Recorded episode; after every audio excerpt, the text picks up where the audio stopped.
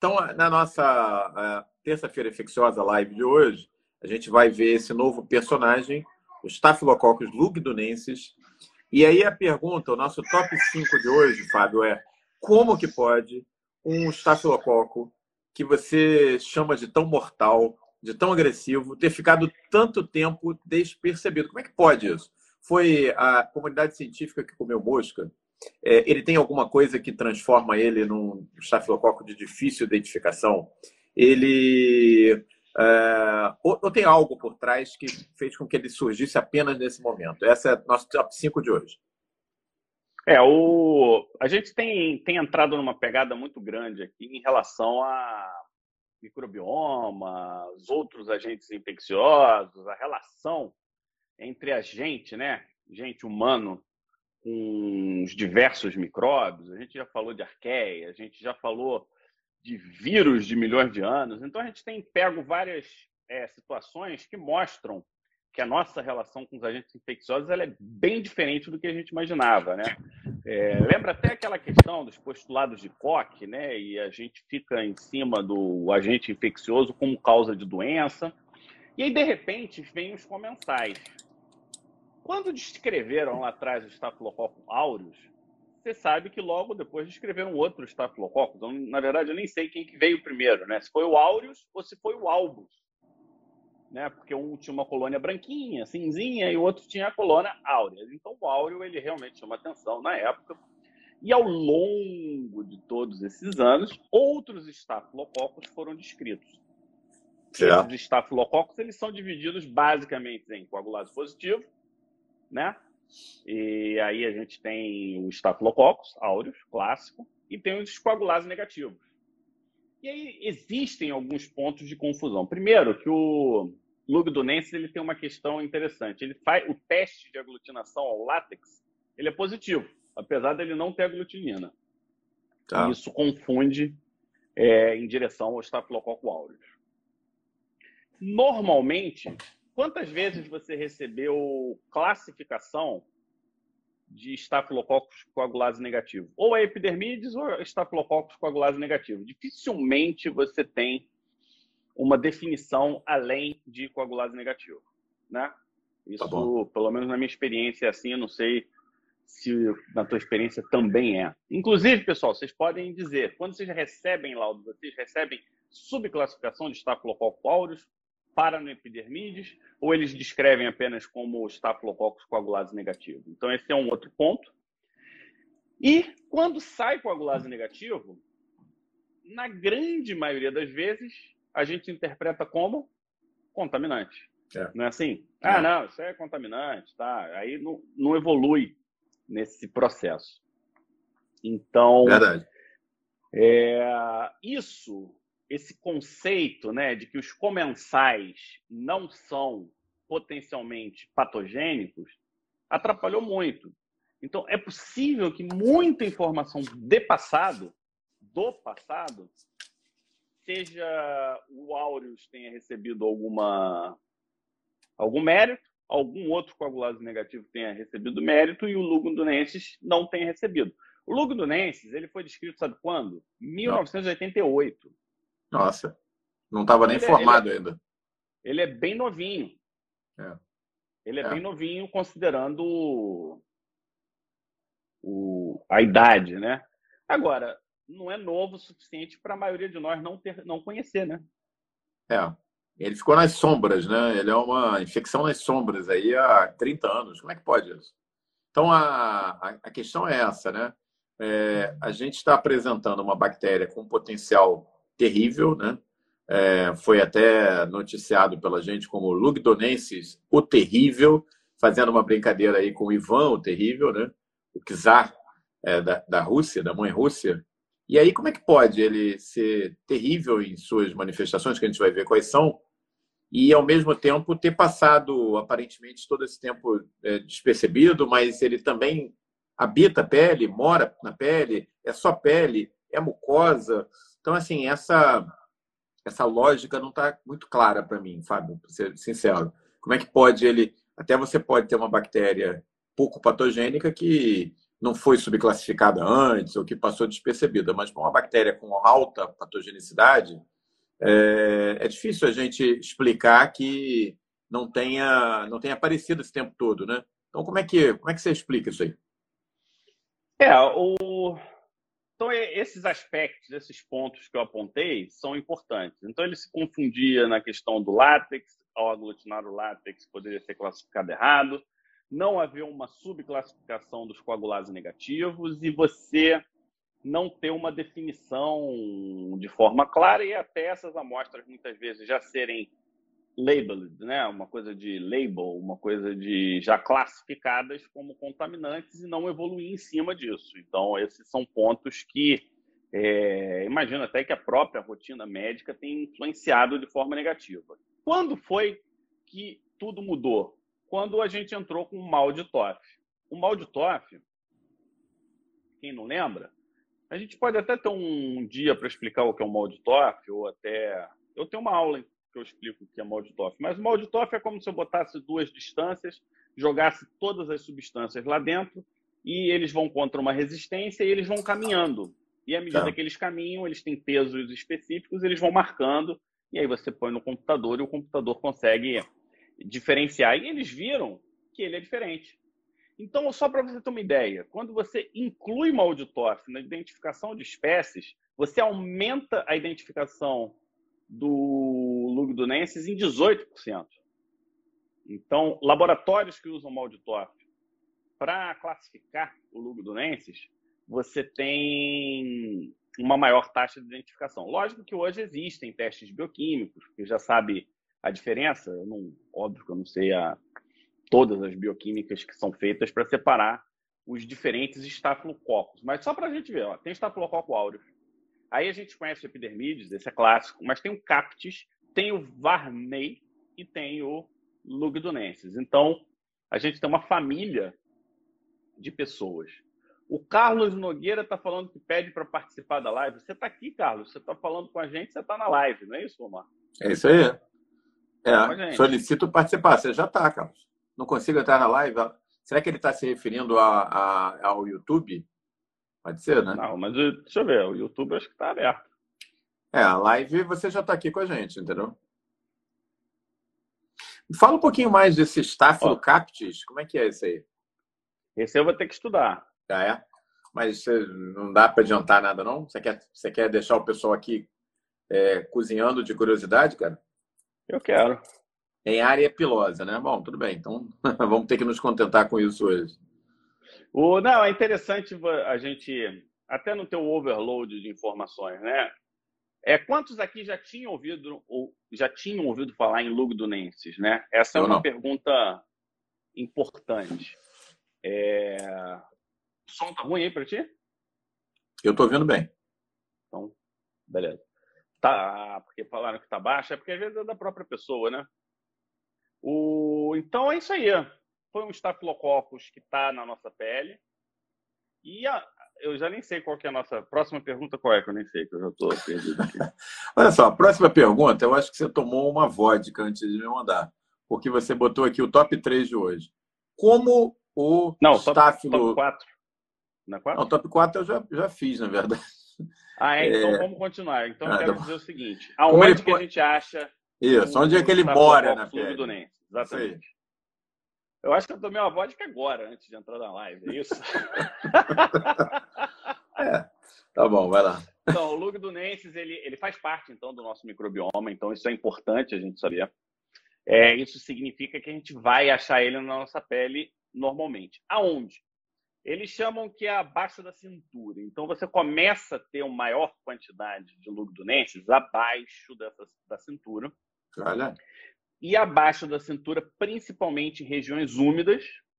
E aí a gente está falando de virilha, né? principalmente. E ele gosta muito de ficar embaixo do dedão, do hálux. Então, esse é um lugar interessante. Guarde que tem um lugar que ele não está sempre, mas ele, ele aparece em algumas pessoas, Onde é? É na sua narina. A gente vai voltar a falar um pouquinho sobre as narinas, né?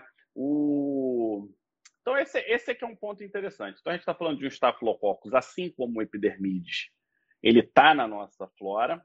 Ele está no nosso microbioma, abaixo da cintura. Então, por exemplo, quem pulsiona femoral e tem infecção de catéter, é, se aparecer um estafilococcus coagulase negativo, quem que você vai pensar?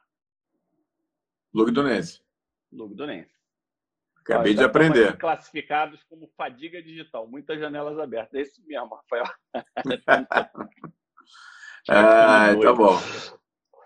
Bom, então. Não, legal. E, e outra coisa é que a nossa vida não é exclusiva para isso, né? Então a gente é monta verdade. tudo entre um, uma atividade e outra. A gente vai tocando aqui. Então vamos organizar esse negócio. Olha só, nossa top aqui do, do Staphylococcus ele ficou muito tempo despercebido, porque, na verdade, as técnicas laboratoriais eram falhas até certo ponto para a gente determinar algumas subespécies. Nós já aprendemos aqui com o Fábio que não tem só Staphylo aureus, que tem pelo menos mais uns quatro ou cinco camaradinhas nessa família, legal.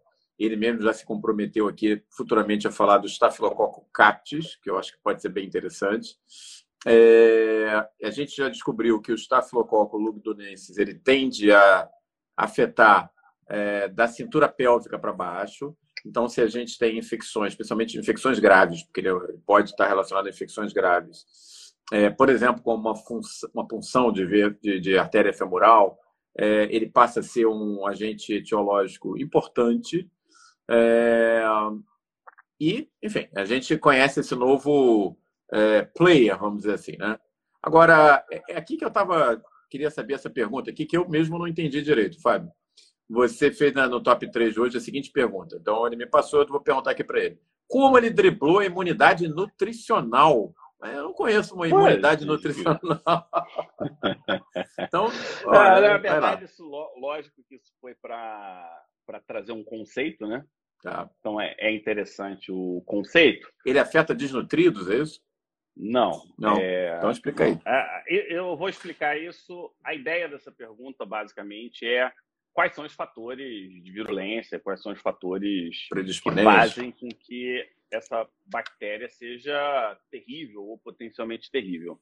Primeiro, eu queria começar ao contrário. Né? A gente já falou, inclusive, depois da live da semana que vem, a gente vai fazer uma live sobre sexo entre bactérias. E eu vou te falar que o Lugdunensis, Omar, é uma bactéria puritana. Ela não faz sexo com as outras bactérias, ou muito pouco. Isso ela.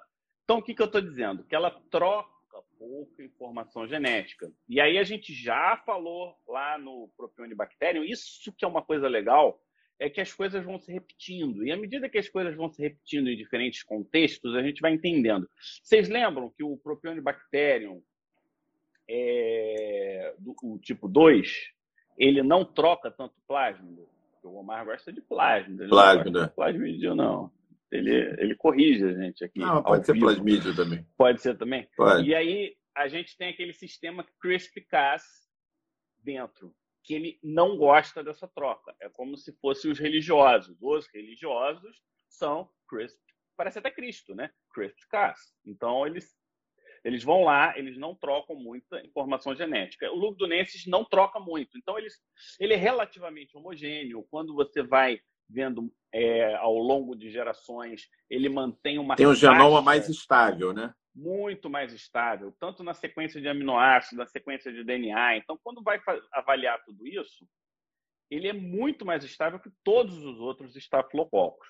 Mas, em 2003, já se descreveu uma resistência à miticilina. Então, é, a gente, quando for falar de infecção, a gente vai até dizer qual que é o tratamento de escolha. Vai, vai ser uma coisa interessante. Legal.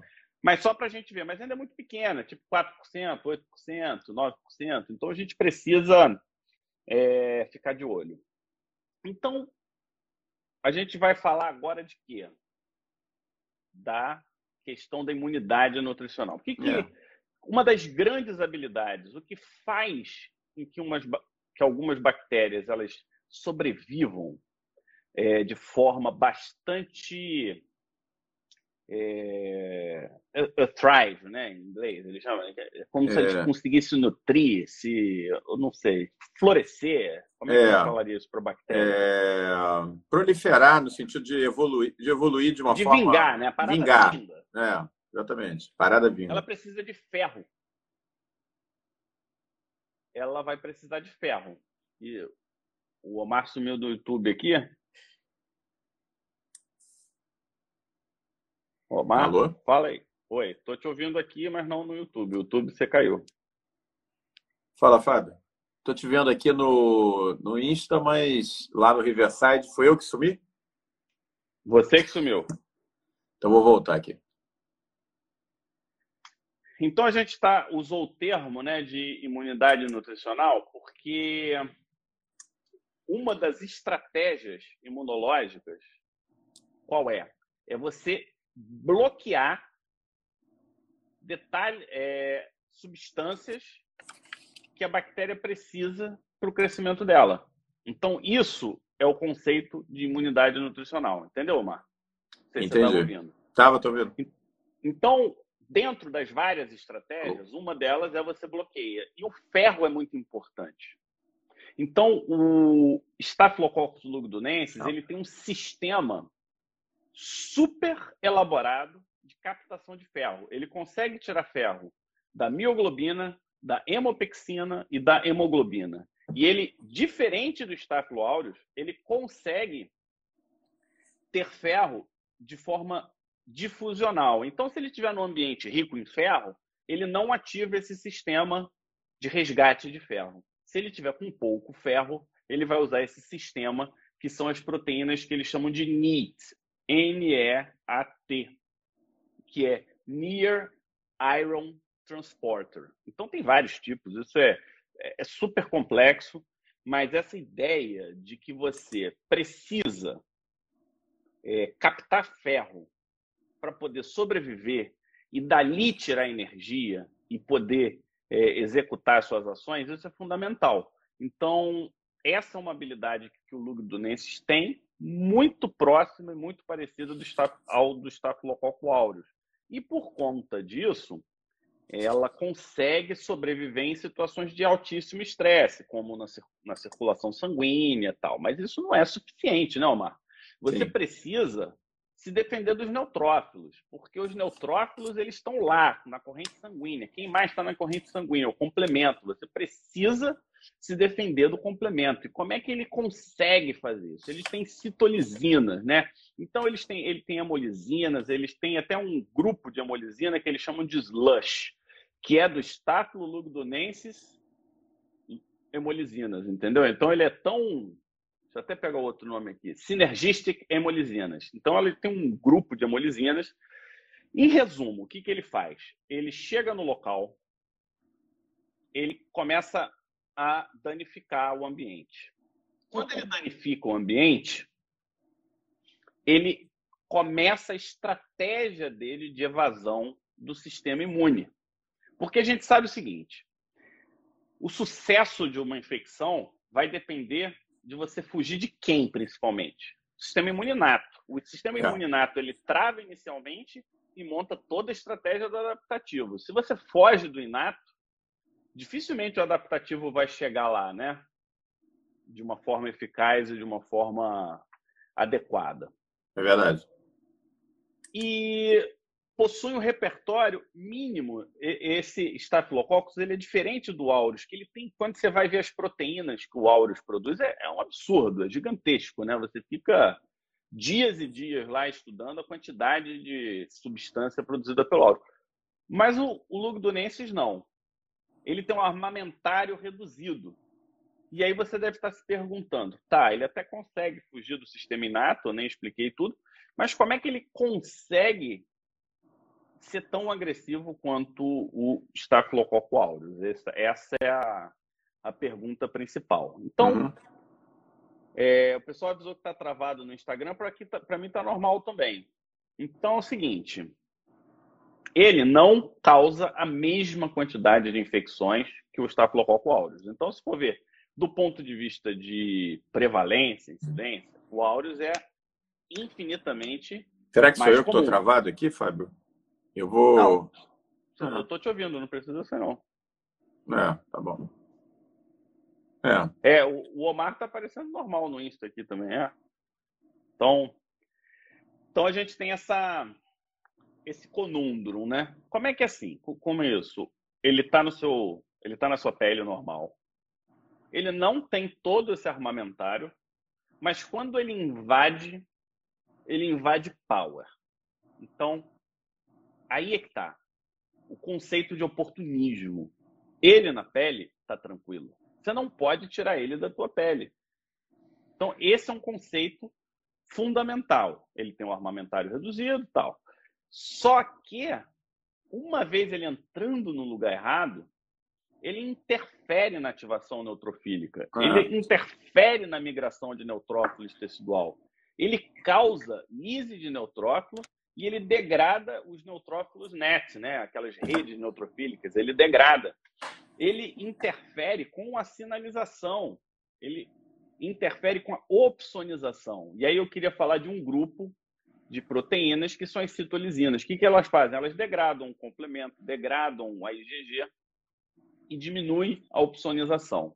E eles sobrevivem dentro do neutrófilo. Então, eles conseguem, dentro do neutrófilo, eles não se multiplicam dentro do fagolisosoma e eles inibem a, os, as reações oxidativas que acontecem lá dentro. Então, ele consegue sobreviver lá dentro ele consegue diminuir a resposta tanto do neutrófilo quanto do macrófago. E aí entra uma outra questão que é bastante interessante. Ele se liga no fator de von Willebrand, então ele consegue se ligar em endotélio danificado. Nossa. Então ele sobrevive em shear status, ele sobrevive dentro da corrente sanguínea. E ele se liga no fibrinogênio e o fibrinogênio vira uma capinha. É como se ele vestisse uma capa de invisibilidade. É um então, stealth cons... mesmo, né? Que nem aquele é... avião. É, legal. E, e, e para finalizar, o que ele faz? Ele muda a carga da sua superfície e aí ela fica positiva. E quando ela fica positiva, o que, que acontece? Olha, imagino As, que ele. Os peptídeos antimicrobianos Isso. se afastam. É, é uma forma de escape, né? Da... A gente falou um pouco sobre isso na quando a gente falou de Covid, as estratégias de diversos micro-organismos de escapar do sistema imune, né? Mimetismo, própria mutação, que é o caso do Covid, né? Mas alguns outros é, micro-organismos que não têm uma taxa de replicação tão acelerada como os vírus, caso da bactéria, fazem isso de formas mais sutis. Parece ser o caso do lugdunense, né? É, eu, eu queria. Tem um, uma terminologia que o pessoal usa muito em bactéria, que é C de cell, W de wall e A de anchored, de ancorado. Então, é, é essa essa visualização que eu acho que é legal. Imagina o seguinte: você tem a bactéria e a bactéria ela tem o, os adornos. Dependendo de como ela se veste, o sistema imune vai reconhecer de um jeito.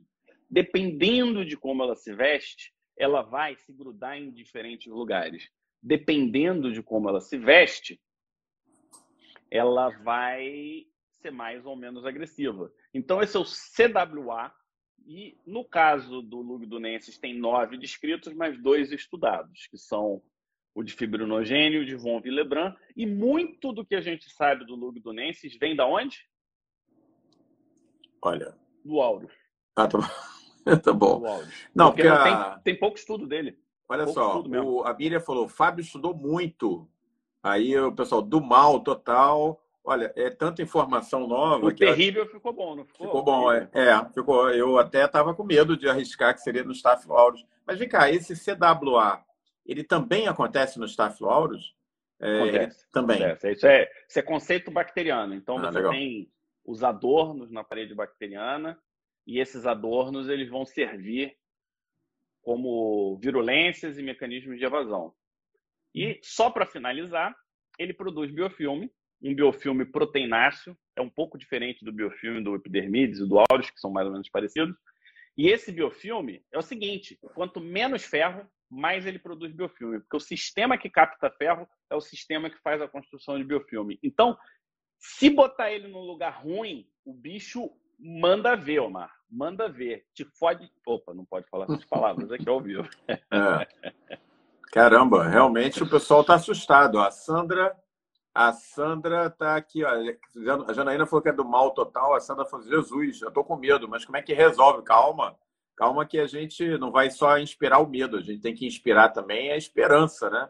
Essa é a ideia do Peridigital. É, mas me conta uma coisa, então a gente já está vendo que o Lugdunense ele é, é, um inimigo formidável, acho que a gente pode usar esse termo, né? Um novo inimigo formidável, mais um que está surgindo das sombras, né? É, e me fala uma coisa, para quem é clínico ou para quem é dermato, o que, que a gente pode esperar dessa infecção? É, como ela se manifesta? Será que dá para fazer essa diferença? Para o dermato, para o clínico geral, nem todo mundo aqui é dermato, uma parte é, muita gente é pediatra, é clínico, trabalha em PSF, Programa de Saúde da Família. Temos muitos, tem muitas é, pessoas acompanhando a gente hoje que não são médicos, são, alguns são da área de saúde, outros não são. E aí? Estafilococcus lugdunense, ela pode causar que tipo de infecção? É, eu vou, eu vou começar hoje. Eu vivenciei uma situação que eu acho que você ia infartar se você estivesse lá. Hum. Eu atendi uma pessoa com quadro de angioedema é, e urticária. Angioedema, tá. E toda vez que a garganta dela ardia, prescreviam amoxicilina. Ah, tá. É, a gente, eu dei um exemplo caricato, mas é óbvio que essa pessoa não sabe o que é urticária, não sabe o que é angioedema. É. E ela está tratando o que ela sabe, né? Ela está tá pensando, poxa, tá a garganta doendo, é uma amidalite. Aí eu até perguntei, você tem febre? Você teve febre? Não, nunca tenho febre. Então, são tá, critérios básicos, mas para aquela pessoa, ela não teve essa informação e isso não foi depurado.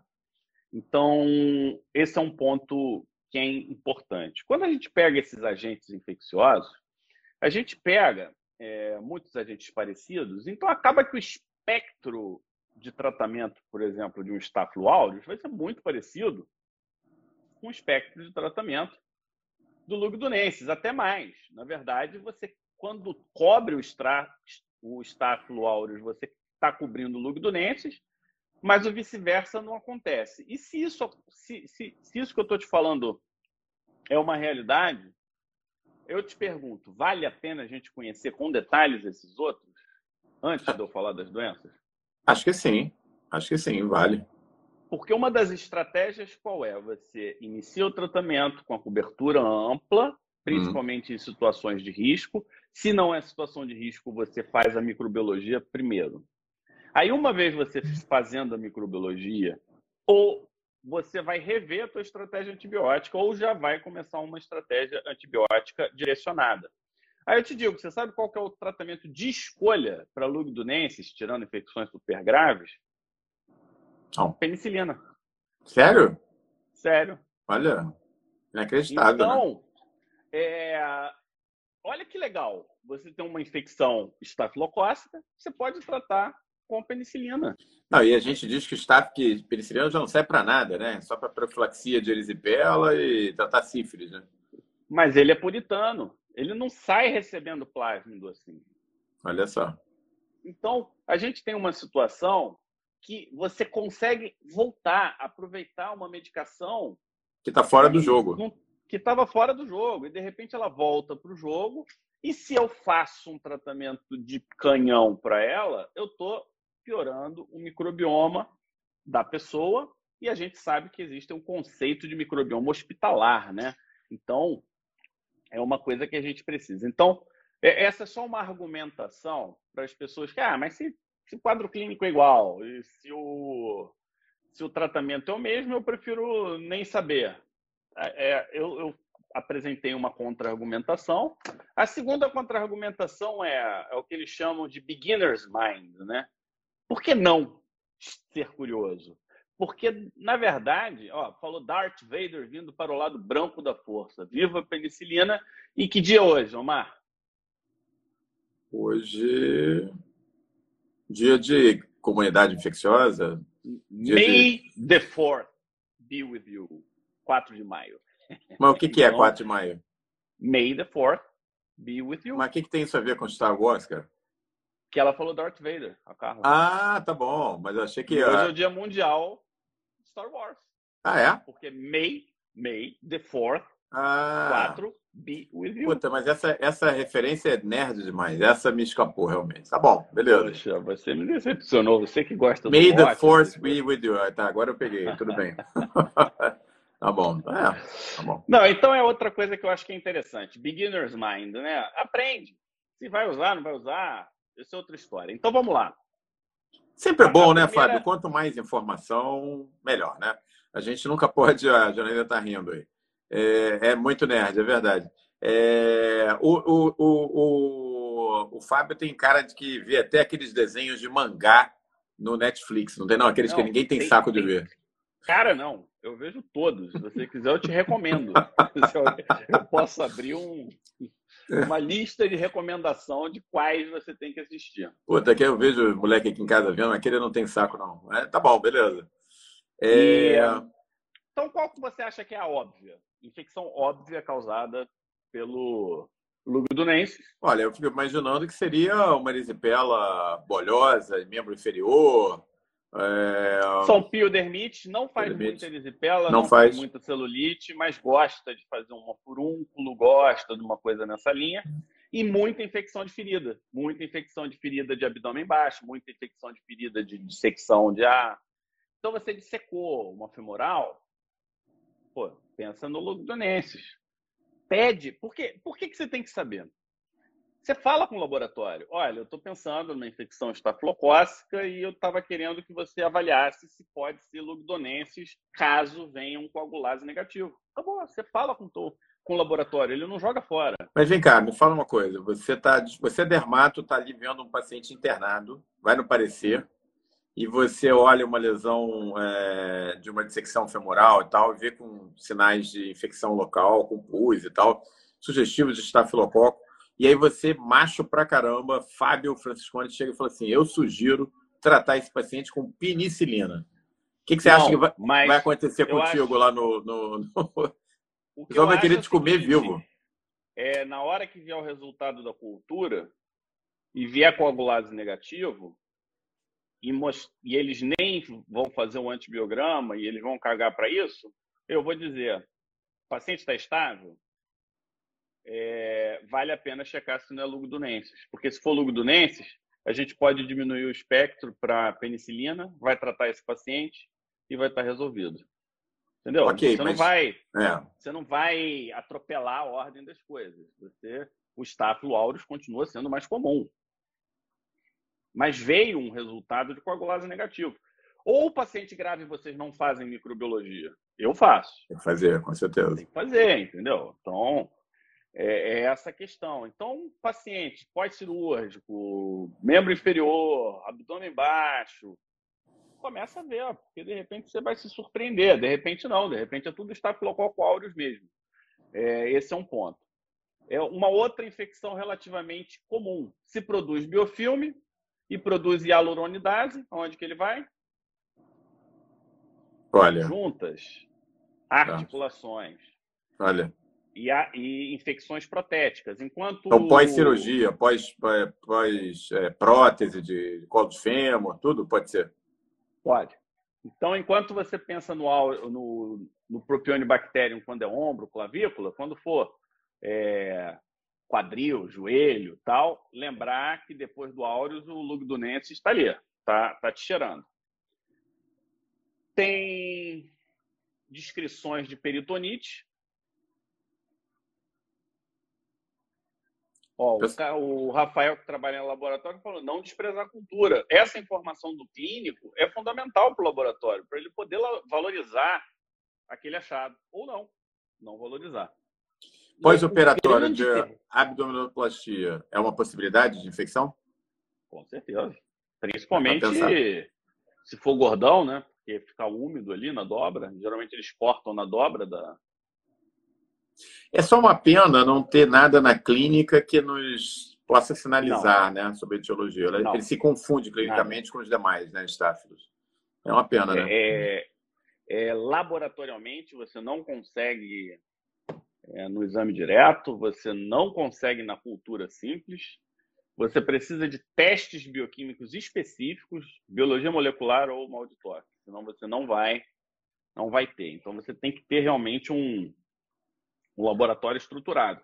Mas, por exemplo, quem trabalha em um hospital de verdade, que faz muita cirurgia, tem que considerar identificar e subclassificar. Porque é de interesse do hospital tratar X% das infecções com penicilina. Ah, com certeza. Olha o custo. Olha o custo. Com certeza, mano. com certeza. Você, você diminui seleção, isso é uma coisa para cada um que você conseguir diminuir para tempo de infecção, tempo de internação, custo, tudo. Porra, né? Tem, não tem. Penicilina, tem, penicilina é um tratamento que você consegue é, prolongar o tratamento em casa muito mais facilmente do que se você tiver com, com antibiótico de última geração. Sobre todos os aspectos, é custo, tempo de internação, ganha de, todo, de todas as formas, com certeza. Então tem esse aspecto. E aí vem a infecção terrível. Ah. A infecção terrível é sepse com endocardite. Ele faz uma endocardite federal. Federal. Ele corresponde a 1% dos casos de endocardite aguda, com uma mortalidade de 40%. Então, é, com vegetação. Geralmente, esses casos precisam ser cirúrgicos. Então, é, é uma endocardite. Lógico que eu estou passando experiência de literatura aqui, tá, pessoal? Eu não tenho vivência com essa bactéria. Então, eu tô, sendo tipo um porta-voz da literatura aqui, Omar. Tá bom. Estamos aprendendo bastante. E uh, vocês dizem, vocês gostam desses bichos, entre aspas, diferentes?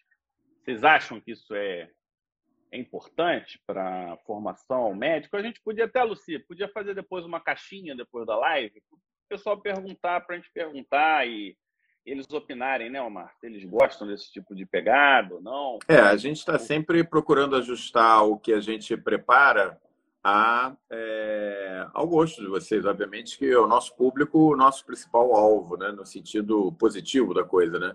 Então, eu acho que o feedback de vocês sempre enriquece o que a gente está preparando, né? Com certeza ajuda bastante isso.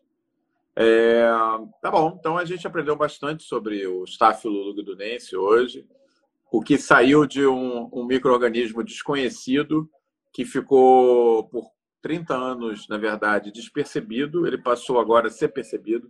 Mais do que isso, ele passou a ser portador de mais novas. Ele causa infecções cutâneas não muito diferentes do Staphylococcus, mas a gente descobriu que ele tem características laboratoriais e características comportamentais de pouca troca de plasmídios que faz com que ele é, se destaque dentro da comunidade dos estafilococos. E, e, e, um dado importante, ele tem um perfil de sensibilidade muito curioso que pode ser muito bem explorado pela gente, pelos hospitais, pela, enfim, é, pelas comissões de infecção hospitalar, por ser sensível à penicilina, o que é, alguém já comentou aqui no nosso é, chat de hoje, é quase parece até um, quase um contrassenso, né? Ele ter esse comportamento agressivo e ao mesmo tempo responder a uma medicação tão antiga, né?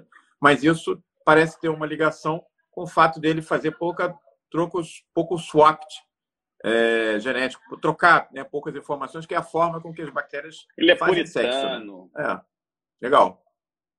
Bom, o pessoal está gostando bastante do conteúdo. Na verdade, a gente está com um bom público, né, para um, uma é, uma live que é bastante específica, né? E aí a, gente chega ao top 1 de hoje, né? É, por que ter um monte dessas bactérias potencialmente terríveis no nariz? Ele está presente no nariz, pelo que você comentou inicialmente também, pode estar, tá? não é só em membros inferiores. Como é que funciona isso na prática? Não, a minha, minha pergunta é: você quer essa bactéria no teu nariz, Omar? Vou até, vou até melhorar. Você enfiaria essa bactéria no nariz dos seus pacientes de dermatite atópica? Olha, não, eu não acho que eu não teria essa coragem, não, mas pelo jeito. Mas deveria. É? Você deveria. Por quê? Deveria, Por quê? Porque o cara, se ele é terrível com a gente, ele é. Uma dama com a pele. Não! Ele é mortal para o Staphylococcus aureus. Ah, entendi. Ele faz uma competição pelo nicho ecológico. Não, ele nem compete. O Aureus não consegue competir com ele. Ele destrói, acavala, detona. O que mais? Vamos, eu quero mais uns cinco adjetivos aí pro cara. É. Ele é bactericida. Ele tem, ele tem uma substância que chama-se lugdunina. Olha que criatividade. Isso é um final apoteótico, né? vai lá. A lugdunina, eu vou te falar, é bactericida contra estafilococcus aureus. Olha que legal. Poderia, poderia até ser explorado como uma, um antibiótico. Poderia né? não, estão explorando. Estão explorando. Tratamento probiótico. Lugdunina na nareba do pessoal, porque isso pode tratar. E não é só isso, não. Não é só isso, não. Ele faz sinergia com os peptídeos antimicrobianos. Ele, ele trabalha junto. E aí, como ele trabalha junto, ele chega no queratinócito e fala: queratinócito, vamos produzir o LL37? Vamos produzir o LL37. E aí ele tem mais produção de LL37. Aí ele chega lá no lá no neutrófilo e fala: vamos produzir interleucina 8, que também tem ação de peptídeo antimicrobiano, e, e, produz, e trabalha todo mundo junto. E aí, o que, que ele faz? O cara. É... Lembra que ele gosta do ferro? Hum. E que, que o Staphylococcus ele é ótimo para captar ferro. Então ele consegue captar ferro puxando e ele produz um uns sideróforos, né? Que eu vou até colar o nome aqui, que eu vou ver se tem aqui o nome desse troço para para pegar. Ele que é o que eles chamam de estafiloferrinas, são xenosideróforos. Então eles pegam o ferro de fora, deixa lá fora como se fosse uma estação aquela estação capta o ferro e o estafilococcus aureus. Isso, isso demanda muita energia, a produção disso. Sabe o que ele faz? Ele pega a estafiloferrina A e B, que tem dois tipos, e usa para ele. Então, ele não deixa o estáfilo pegar o ferro. Ele deixa o estáfilo gastar a energia dele com ferro. Produz a lugdunina lá, chama LL37, chama interleucina 8 e detona o teu estáfilo nasal. Ele acaba. Onde ele está, estáfilo não está. Tanto é que você não acha quase estafilococcus em virilha, você quase não acha. Então, o pessoal está achando que a lugdunina seja uma grande responsável. Ele está pronto para ferrar o áudio. É, é, como se fosse a kriptonita, sabe? Aquela Entendi. Assim. É uma coisa curiosa, né? Que você descreveu ele como pouco afeito a a, a viver na, em comunidade com os outros staffers, né? Como é que foi o termo que você usou mesmo? Ele, é, ele não se mistura, não? Você puritano. Falou, ele é puritano. Na verdade, é como se a estratégia dele evolutiva fosse na contramão das outras bactérias. As bactérias são muito é, nada puritanas, vamos dizer assim, em relação a sexo. Elas trocam material genético, gente, o tempo todo, inclusive com bactérias de espécies completamente diferentes gram positiva com gram negativa, elas doam. E parece que o Lugdunensis ele foi por um caminho completamente diferente, o caminho do, isolamento e da batalha aberta contra outras bactérias similares que disputariam com ele, vamos dizer assim, o locus, né? o lugar. É isso, né? Sabe como eu vejo? Sabe aquele cara que está quietinho? Me deixa aqui. Me deixa aqui na virilha, me deixa aqui no nariz. Eu estou tranquilo. Se vier esse escroto eu vou resolver, eu vou tirar a energia dele. Você não me tira de onde eu tô, porque eu tenho como reagir. Essa é a interpretação que eu, a bactéria raiz. Verdade. É essa essa interpretação que eu tenho e, e uma reflexão, né? A gente tem que respeitar o nosso microbioma, Mar. Você vê que é, é como se a gente estivesse alimentando uma comunidade do bem. E a partir do momento que a gente começa a influenciar a comunidade do bem, a gente está trazendo um monte de humilhante, a gente está trazendo um monte de gente que não tem nada a ver com a parada, que pode te prejudicar. E você tirar ela do lugar é ruim. A gente viu isso com propionibacterium, que é Cutibacterium. A gente está vendo isso com Staphylococcus, que mata o Staphylo aureus, que é o mais terrível. Então, perdeu. Terrível agora quem é? Staphylococcus lugdunensis. Lugdunensis, então... né? Ele é o, o... Ninguém tasca, né? Ele chegou no lugar ali e acabou. E interessante que isso abre perspectivas muito legais para o tratamento de uma série de doenças, né? Eu já começo a imaginar assim um uso imediato, por exemplo, para o paciente com dermatite atópica. É, num primeiro momento, acho que ele já se beneficiaria. É... talvez no paciente que tenha quadros de superantígeno, onde o estafilococo é importante. É, talvez a gente fique imaginando como algumas doenças de pele que não é, se caracterizam de repetição, é, de repetição não. ou talvez a gente fique imaginando como doenças de pele em que você vê a estrutura, a arquitetura da pele alterada, mas que não manifestam Staphylococcus aureus, talvez isso possa estar acontecendo pela proliferação do lugdunense, ou seja, tem uma série de conexões que começam a vir aqui na minha cabeça, eu acho que poderiam ser trabalhos legais e que poderiam estar sendo respondidos ali na literatura. Muito bacana, né? E o contrário, vamos voltar. Se a gente faz antibiótico igual o louco, quem que vai sofrer? O lugdunense. Porque os que sobrevivem são os promíscuos. A gente vai selecionando cada vez mais promíscuos e é por isso que quem tem doença crônica e que você tem que tratar, retratar, tratar, retratar, chega uma hora que você não consegue mais fazer. Você pega. É, é possível que alguns seus de dermatite atópica muito suscetíveis à infecção sejam um caos quando infecte de novo. A gente pode pegar do pulmão, pacientes com fibrose cística, tem uma hora que os caras não conseguem mais tratar. Verdade. Porque o cara tá tão selecionado a gente está deixando ali quem? Só os sinistros, os mega sinistros, os que estão super adaptados. E qual que é o nosso limite de fabricar antibiótico? É baixo. É baixo. A gente já viu isso. É muito baixo. Não surge antibiótico gente... novo há tempos. Essa é que é a verdade, né, gente? E, e quando surge uma mutação é, como a New Delhi, por exemplo, New Delhi é resistente a tudo. Quando pega essas Klebsiellas super resistentes, acabou. O cara fica desesperado, tem que isolar a lá Covid. É porque a transmissão não é aérea. Mas a gente está vendo muito acontecer. Muita gente paga por isso.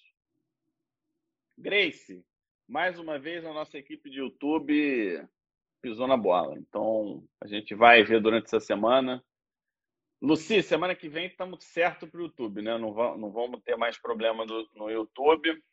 E fiquem tranquilos. É assim tá mesmo, a equipe. Eu estamos aprendendo, né? É, a gente monta o avião durante o voo, não é nem troca o pneu do carro enquanto anda. o Aprígio gostou, hein? A gente deixou recados para o fim, né? É, hoje mudamos. O Aprígio está é, dizendo que gostou, foi maravilha. Obrigado, Aprígio. Vocês são sempre nossos parceiros aí. É, o que, que a gente vai abordar semana que vem, pessoal, na, na nossa terça infecciosa da semana que vem? A gente vai falar sobre manifestações é, secundárias, efeitos colaterais das vacinas para a Covid. E nós vamos dar um, vai ter um top especial sobre as manifestações cutâneas, imperdível. Eu já estou com vários casos aí selecionados e a gente não vai deixar de abordar esse assunto, né? É, que é o assunto da hora, aí está todo mundo interessado. É, essa é, é, quinta-feira, o tema do nosso, é, nossa, nosso curso de imunodermatologia vai ser. Isso, sumiu a voz do Omar aqui no Insta. A do Insta sumiu. Voltou agora? Voltou, voltou. voltou. É, então, na quinta-feira, Fábio está preparando uma aula histórica, segundo ele, né? Vamos ver se vai, vai entregar mesmo é, de imunologia da acne. Imperdível. Essa não dá para perder. A gente já aprendeu um bocado sobre Propinobacterium acne, que agora mudou de nome, Cutibacterium acne. A gente tem que é, terminar esse assunto na quinta-feira. E vamos terminar em alto estilo falando de imunologia da acne, que é uma forma é, completamente diferente de abordar o assunto. Dizer terminar. Mas com, com certeza é, acho que vai ser uma visão diferente, né? diferente do clássico, assim, do, de como a gente aprendeu e, e, e, vale a pena, sabe? É um, é um tema que a gente tende a ficar estagnado, mas imagina a acne o seguinte: talvez a acne seja uma das, uma das situações mais sistêmicas do que o dermatologista convive. Você já pensou dessa forma? Porque tem uma imunologia complexa. A gente tem imunidade inata, a gente tem imunidade adaptativa. A gente tem metabolismo, então a gente tem metabolismo, IGF-1, alimentação.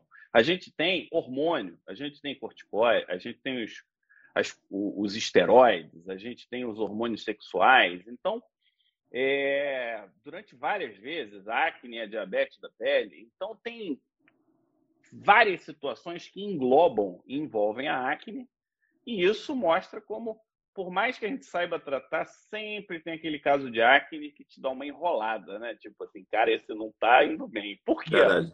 Porque provavelmente acne é um diagnóstico sindrômico. Talvez você tenha que classificar melhor antes de escolher o melhor tratamento. Essa não, e eu estou muito animado, Fábio, adequado. porque eu acho que você deve abordar, eu ainda não vi a aula, mas é, é uma coisa que sempre me interessou muito em acne, que é a relação de acne com alguns quadros sistêmicos, até considerados é, autoimunes, como, por exemplo, síndrome SAFO, então, acho que vai ser o momento para a gente aprender isso aí, que sempre foi uma coisa que me fascinou em relação à acne, né?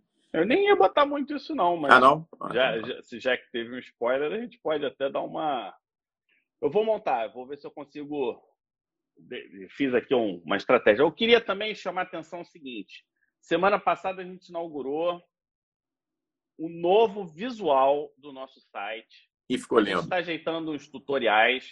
A gente vai sair de Telegram sair de Telegram, porque agora o nosso fórum de comunicação é dentro do site. E, assim, ficou muito bom na nossa perspectiva. Assim, eu, eu acho que a gente conseguiu é, uma coisa inédita, talvez, assim, pro, pelo menos eu não conheço nenhum site de curso social, Omar. É. A gente tem que dar um nome uma... para essa, essa sociedade, essa não, não, tem que dar um nome. Vocês não querem dar umas sugestões aí para gente, não? Dá um nome. Eu acho que já até tem nome. Eu vou, ver, vou pesquisar o nome é. técnico bonitinho para gente, que é o que é o ensino social, né?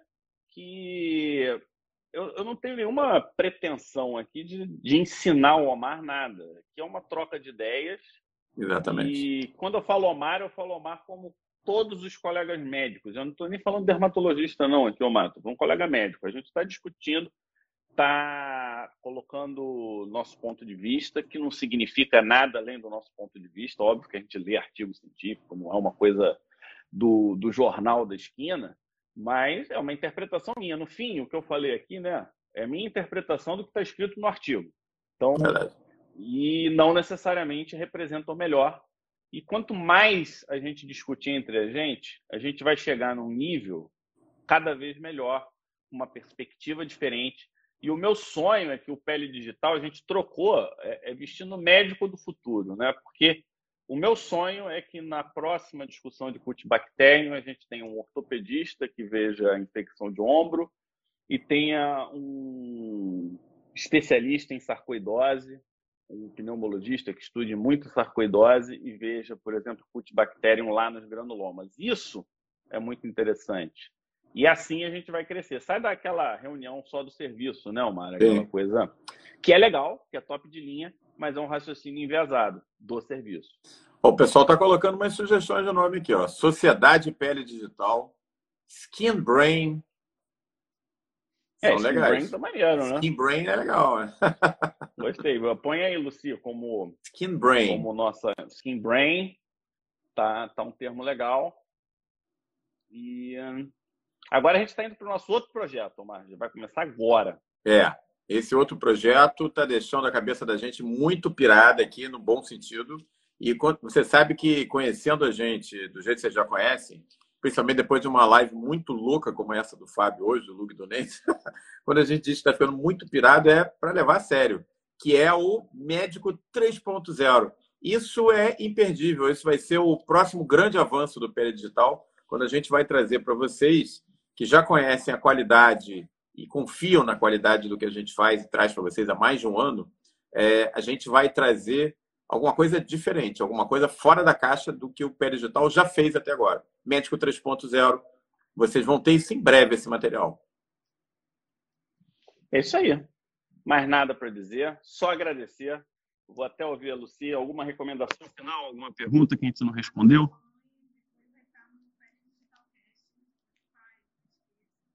É, as lives, a gente, todas as lives antigas, inclusive a Lucia já está tirando agora, fica só uma semana.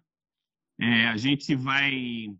É, esse episódio inteiro, como não foi gravado no YouTube, não vai para o YouTube, ele vai só para o Pele Digital Cast, que é o nosso podcast.